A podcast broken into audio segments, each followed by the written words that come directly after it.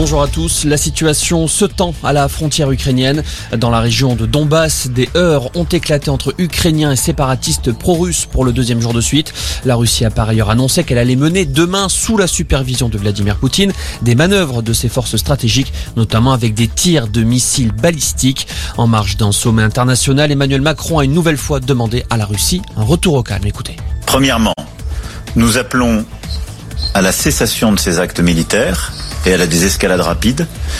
Deuxièmement, à la reprise de négociations constructives, car nous continuons de dire que c'est par le dialogue que cette situation peut trouver son évolution.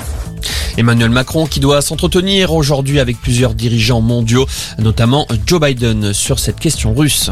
Je reconnais l'intégralité des faits qui me sont reprochés avec sincérité. Les mots de Nordal Lelandais au dernier jour de son procès pour le meurtre de Maïlis. Il a promis qu'il allait entamer un travail sérieux sur lui. C'est aujourd'hui que la cour d'assises de l'Isère rendra son verdict. Hier, le parquet a requis la perpétuité avec 22 ans de sûreté. Améliorer le niveau des élèves en mathématiques, c'est l'objectif de la concertation lancée par Jean-Michel Blanquer sur les maths au lycée. Le ministre de l'Éducation souhaite procéder à des changements sur la manière d'enseigner la discipline. Les enseignants s'alarment depuis plusieurs années d'une baisse du nombre de jeunes de première et de terminale qui suivent cette matière, en particulier chez les filles. La baisse du chômage en France au quatrième trimestre 2021, moins 0,6 points euh, pour s'établir à 7,4%. Euh, sur le trimestre, le taux de chômage des jeunes diminue fortement et rejoint les niveaux enregistrés à la fin des années 80 et 90.